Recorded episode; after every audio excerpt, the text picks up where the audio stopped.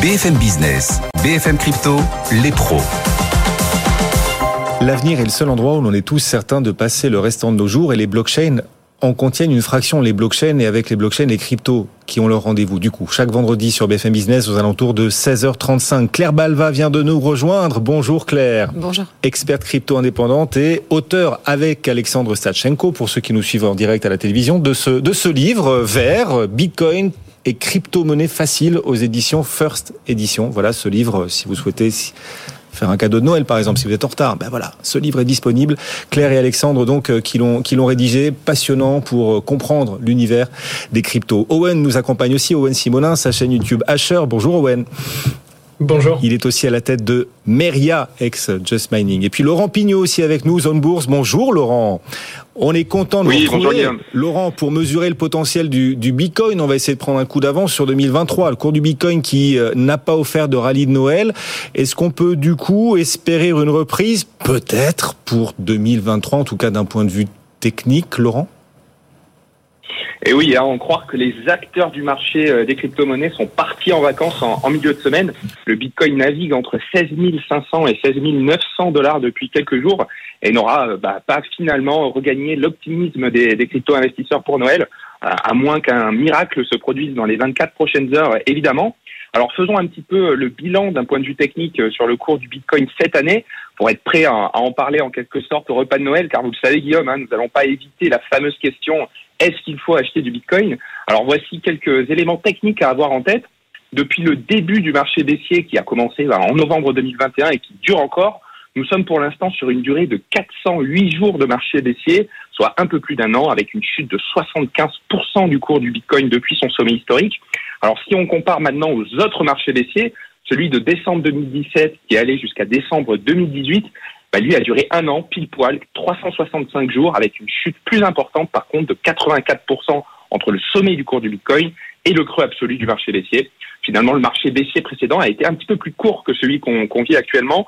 Enfin, pour finir, si nous regardons celui d'avant 2017, donc celui qui a commencé en décembre 2013 pour finir en janvier 2015, bah, il a duré 410 jours avec une baisse de 86% entre le sommet et le creux.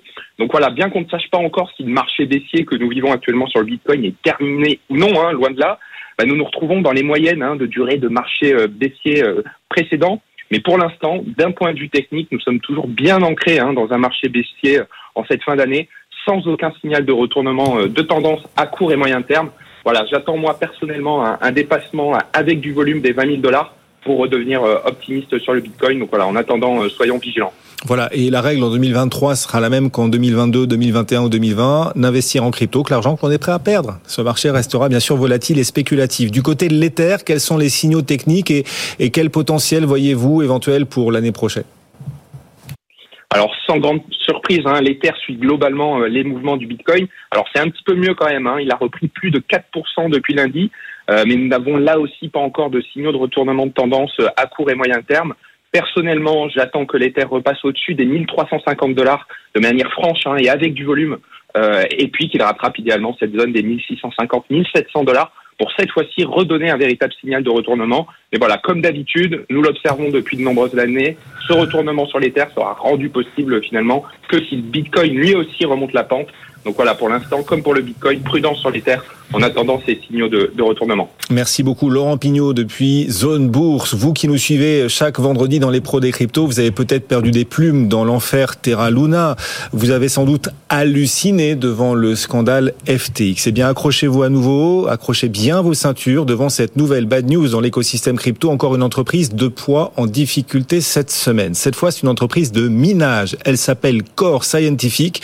On parle là d'une boîte qui est au cœur du processus d'extraction des bitcoins Owen, qu'est-il arrivé à Core Scientific?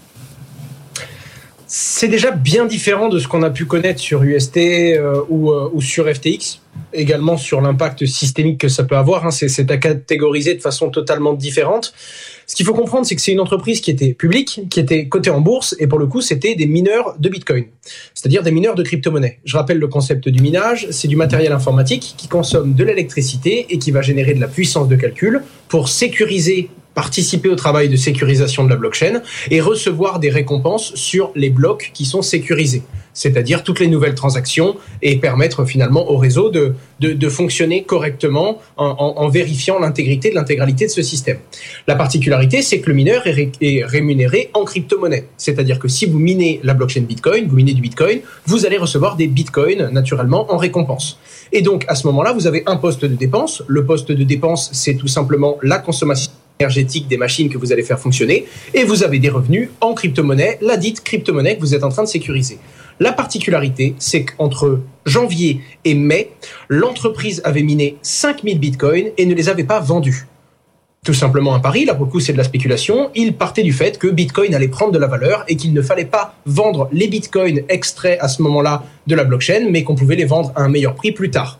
Naturellement, ils ont quand même commencé à vendre au mois de mai, enfin au mois de juin, pardon, quand la Fed a commencé à faire des annonces et que Bitcoin a perdu 30% instantanément. Le problème, c'est qu'aujourd'hui, la société a toujours un flux de trésorerie positive, hein. c'est-à-dire qu'elle peut exercer en étant rentable, mais elle ne peut pas couvrir l'intégralité de ses créanciers, puisqu'elle n'a pas suffisamment de liquidité, puisqu'elle a encore un très gros stock de Bitcoin qui s'est dévalorisé euh, au fil de l'eau avec les récentes baisses qu'on a connues sur Bitcoin. Petite chose à noter, dans toute sa vie, l'entreprise a extrait plus de 11 500 bitcoins, hein, c'est-à-dire plus de 25% de tous les bitcoins qui ont été extraits par des entreprises publiques. Et ce n'est pas la seule bien qu'au moment où elle est annoncée qu'elle passait sous le chapter 11, c'est-à-dire le, le, chapitre des faillites, pour se protéger et pouvoir continuer son activité en essayant de couvrir un maximum de créanciers, il y a d'autres sociétés dans la même situation qui n'ont pas déclaré faillite, mais d'autres grosses entreprises, comme par exemple Marathon Digital, possèdent aujourd'hui 33 800 bitcoins et ne les vendent pas. Encore une fois, c'est toujours pareil. Si on n'a pas besoin et si on n'a pas de créancier, on peut continuer son activité. Il faut être capable de supporter justement la baisse. Mais si on commence à ne plus pouvoir rembourser ses créances, on ne peut pas se permettre de faire ce genre de pari. Et à un moment, on est obligé de liquider, de vendre ses positions, quitte à vendre des bitcoins très peu cher, en tout cas bien moins que ce que l'on aurait pu le faire au moment où on les a extraits. Et c'est ce qui s'est passé pour Core Scientific certains mineurs euh, minés. Donc, euh, Claire, euh, en ce moment, c'est leur morale qui est, qui est minée. Quelle leçon tirer de ce qui arrive à Core Scientific Est-ce que c'est un phénomène dû à Core Scientific lui-même? Est-ce que c'est plus global? Est-ce que c'est structurel? Est-ce que c'est dû à des causes conjoncturelles? Comment est-ce que vous regardez ce qui se passe? Alors, c'est vrai que l'industrie du minage, en ce moment, elle vit une, une, période pas facile parce que si on compare 2022 à 2021, on a une réduction de 40% des revenus en dollars pour cette industrie-là. sur Bitcoin, mais aussi sur Ethereum, sachant qu'en plus, sur Ethereum, avec The Merge, donc le passage à la preuve d'enjeu, l'industrie du minage qui était dédiée à Ethereum n'existe globalement plus. Euh, donc euh, toute cette euh, industrie des mineurs, elle se retrouve voilà dans un, véritable hiver crypto. et c'est vrai qu'elle doit rationaliser ses dépenses. Et on a vu, Owen l'a dit, que certaines de ces entreprises avaient miné beaucoup de bitcoins début 2022, voire tout au long de l'année, et ne les avaient pas vendus. Les avaient laissés dans leur trésorerie dans une espèce de pari spéculatif que le cours du bitcoin allait vite remonter. Et on se rend compte que c'est une stratégie très risquée. Pourquoi? Parce que les mineurs, ils ont des coûts. Ils ont des, coûts fixes. Alors bien sûr, ils achètent des machines, mais ils ont aussi des coûts euh, liés à l'électricité, coûts qu'ils payent souvent d'ailleurs pas en bitcoin, mais plutôt dans des monnaies traditionnelles. Euh, et donc pour ces mineurs, il y a une sorte de, hmm. euh, de rationnel qui voudrait être de vendre au moins une partie des bitcoins qu'ils minent. Ce serait en tout cas une stratégie un peu plus durable et rationnelle. Et c'est vrai que là, ce qu'on voit, c'est que beaucoup de mineurs ont fait une sorte de pari qui s'avère en fait très risqué. Pardon. Corps scientifique dans un corner, donc, et ce secteur du minage sous pression. Là, il y a plein de plein d'effets ciseaux à la fois qui, qui mettent pression, qui font, qui exercent une grosse pression sur sur ce, cette, ce pan de l'activité. Euh. Exactement. Après, il faut quand même être rassurant sur euh, sur l'état du réseau, parce que si on regarde le hash rate sur Bitcoin, hmm. on voit qu'on a passé un nouveau record au mois de novembre, et on voit qu'on a toujours un hash rate qui est bien supérieur à celui d'il y a un an. Donc, il ne faut pas non plus s'inquiéter pour la sécurité du réseau Bitcoin. Les pros, les cryptos, c'est aussi un voyage, et il faut le reconnaître. Hein, certain goût pour l'adversité. On part en Inde. Selon le gouverneur de la Banque centrale indienne, les cryptos provoqueront la prochaine grande crise internationale et donc les cryptos devraient être bannis. Voilà, tout simplement. Owen, vous avez pu lire plus précisément l'argumentaire de la Banque centrale indienne? Bien, le problème, c'est qu'il est très léger. La, Reserve Bank of India, enfin la, RBI, pour le coup, ne se prononce pas vraiment. Ce sont des, punchlines qui font énormément de bruit, qui font naturellement écho, puisqu'on a un double discours. Euh, le premier, c'est tout simplement les crypto-monnaies privées sont dangereuses et peuvent être à l'origine d'un prochain mouvement systémique. Mais dans un autre discours, dans la même discussion, finalement, on entend que les monnaies numériques de banque centrale, notamment celle justement de, la RBI, est attendue et euh, sur lequel repose énormément d'espoir pour le développement des monnaies euh, digitales. Alors, c'est un peu particulier, naturellement pas surprenant. Une banque centrale, rappelons que dans la vision de Bitcoin, dans la vision autrichienne de la monnaie, euh, la monnaie doit remplir ses services et surtout servir les gens qui l'utilisent. Dans la vision keynésienne de, de l'économie et de la monnaie, la monnaie doit être battue par un État. C'est à l'État de battre monnaie. C'est un droit régalien. À ce moment-là, naturellement, l'État ne voit pas la monnaie de la même façon qu'un utilisateur qui, lui, a juste besoin de conserver de la valeur et d'avoir un instrument d'échange, finalement. Donc, avoir quelqu'un qui est à la tête d'une banque centrale et qui précise que les crypto-monnaies privées sont dangereuses, mais que selon lui, les monnaies numériques de banque centrale, notamment celles qui sont sur le point d'émettre, c'est une solution technologique incroyable. Est-ce que c'est surprenant? Je ne sais pas, mais vu la position de cette personne et vu l'écho qu'elle a dans le monde de la finance, naturellement, ça a fait beaucoup de bruit. De plus en plus d'États, et notamment l'Inde, imaginent du coup un avenir plutôt pour les euh, monnaies numériques de banque centrale, les fameuses MNBC, et pas pour les cryptos. Euh, j'ai envie de dire pourquoi les opposer. Enfin, je sais pas, j'imagine les fans de crypto, Claire, euh, se dire pourquoi pas intégrer les monnaies numériques de banque centrale dans l'écosystème crypto euh, actuel, après tout.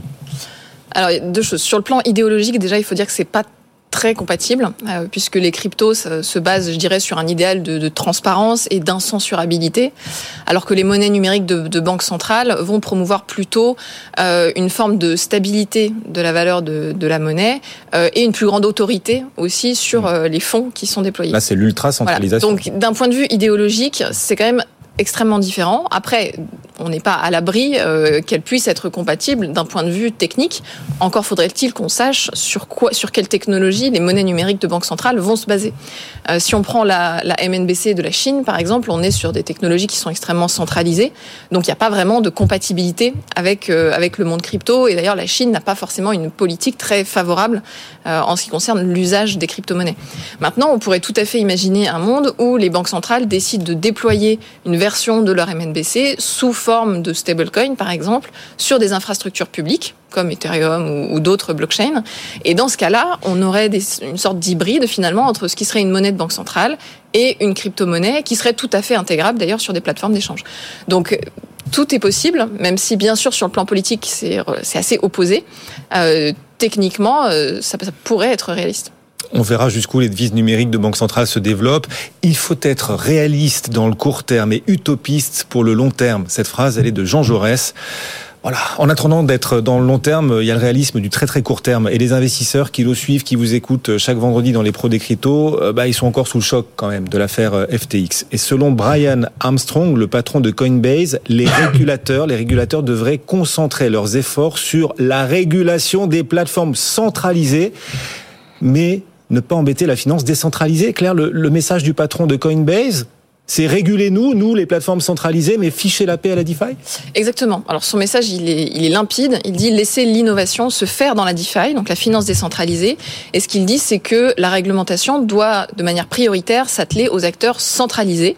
Alors il cite notamment les plateformes d'échange, mais aussi les custodians ou encore les émetteurs de stablecoin. Et il dit que finalement les risques sont beaucoup plus présents pour le consommateur euh, en ce qui concerne les acteurs centralisés qu'en ce qui concerne les acteurs décentralisés. D'autant plus qu'il y a un consensus aujourd'hui dans l'industrie et même au-delà euh, sur le fait que ces acteurs-là doivent être régulés finalement, aujourd'hui, quand on écoute la plupart des acteurs dans l'industrie crypto, quand on écoute les entreprises, ils vous disent, bah oui, il faut une réglementation des acteurs centralisés. Alors, il y a évidemment des désaccords sur euh, le, niveau, le niveau de, de cette réglementation-là, mais il y a un consensus. Et d'ailleurs, euh, il fait un certain nombre de propositions hein, de réglementation en ce qui concerne, par exemple, le KYC, donc l'identification des consommateurs, euh, les garanties au niveau des fonds, l'interdiction de la manipulation de marché, etc. Donc, il fait un certain nombre de propositions pour réguler des entreprises comme la sienne. Euh, il demande d'ailleurs aussi plus de clarté en termes réglementaires, notamment euh, aux acteurs américains euh, qui s'écharpent un peu sur toutes ces notions de securities, commodities. Et ce qu'il dit, c'est que finalement, il faudrait publier une liste euh, des 100 plus grandes crypto-monnaies par euh, capitalisation et dire finalement dans quoi on les catégorise. Est-ce que ce sont des securities, des commodities, est-ce que c'est encore autre chose? Pour apporter une sorte de clarté réglementaire aux acteurs qui viendraient s'installer aux États-Unis.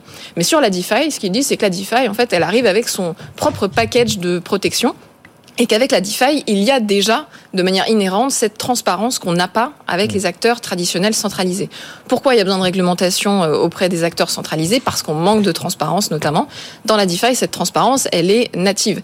Et d'ailleurs, ce qu'il estime, c'est qu'on pourrait un jour avoir des organisations basées complètement on-chain, donc sur la blockchain, avec une grande transparence et même une comptabilité qui se ferait directement on-chain et qui serait vérifiable par tous.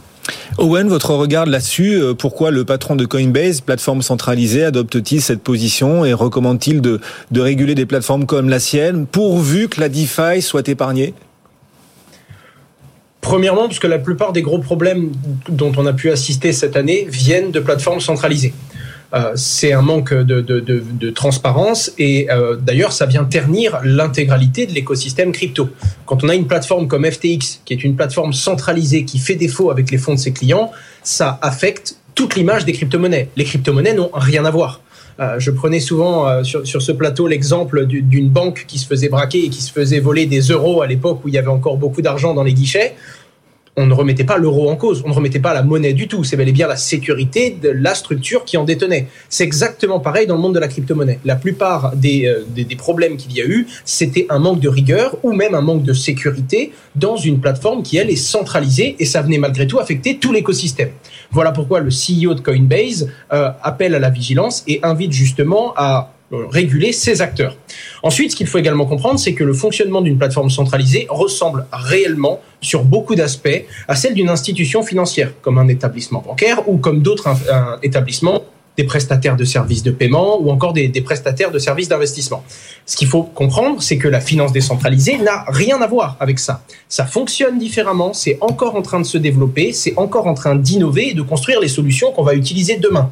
Donc vouloir réguler maintenant un nouveau modèle qui est en train de se développer que l'on ne comprend pas totalement, qui a besoin d'innover pour proposer les solutions qu'on utilisera demain. Ce qu'on a aujourd'hui, c'est souvent des ébauches, des proof of concept. On est au début de la finance décentralisée et de la puissance de, de cet outil.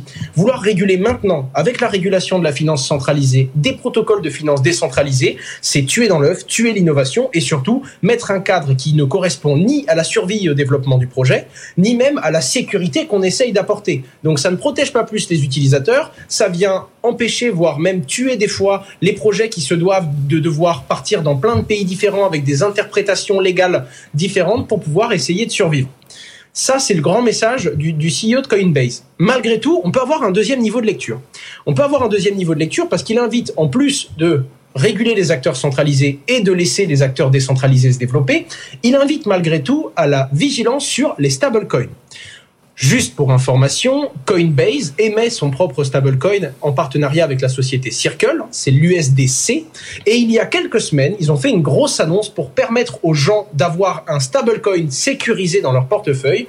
Ils ont permis aux gens qui partaient d'autres stablecoins, en l'occurrence l'USDT, société centralisée qui est bien connue pour fournir beaucoup moins de transparence que Coinbase sur l'émission de son stablecoin et a expliqué que tout utilisateur qui passerait d'un stablecoin vers celui de Coinbase ne payerait aucun frais de change puisque c'est Coinbase qui, en bon prince, offre justement ce frais de change, invitant tout le monde à rejoindre leur stablecoin à eux. Ça peut être également une stratégie commerciale pour capter des volumes, et c'est peut-être également ce que dénonce le CEO de Coinbase en disant certes, on a fait un acte commercial là-dessus et on invite les gens à venir sur notre stablecoin, mais nous ne jouons pas avec les mêmes règles que plein d'autres stablecoins qui, eux, n'ont pas à fournir autant de transparence et autant de preuves et de garanties sur les réserves de leur stablecoin. Avec Noël, avec les fêtes de fin d'année, on s'apprête tous à beaucoup manger, à déguster des plats qu'on ne mangerait pas les autres jours de l'année. Claire, vous savez ce que vous allez manger à Noël? Alors, je ne sais pas ce que je vais manger, puisque je rentre dans ma famille en Bourgogne, mais ah oui. euh, du coup, c'est probablement ce qu'on va boire, puisqu'on va boire du vin de la région, euh, sans doute du bon puits fussé. elle ne sait pas ce qu'elle mangera, mais elle sait ce qu'elle boira. Owen, est-ce que vous savez ce que vous mangerez pour Noël? Alors, étant donné que je suis rentré en Corse, il y a de grandes chances que ce soit du cabri avec du figadelle ou de la poulane.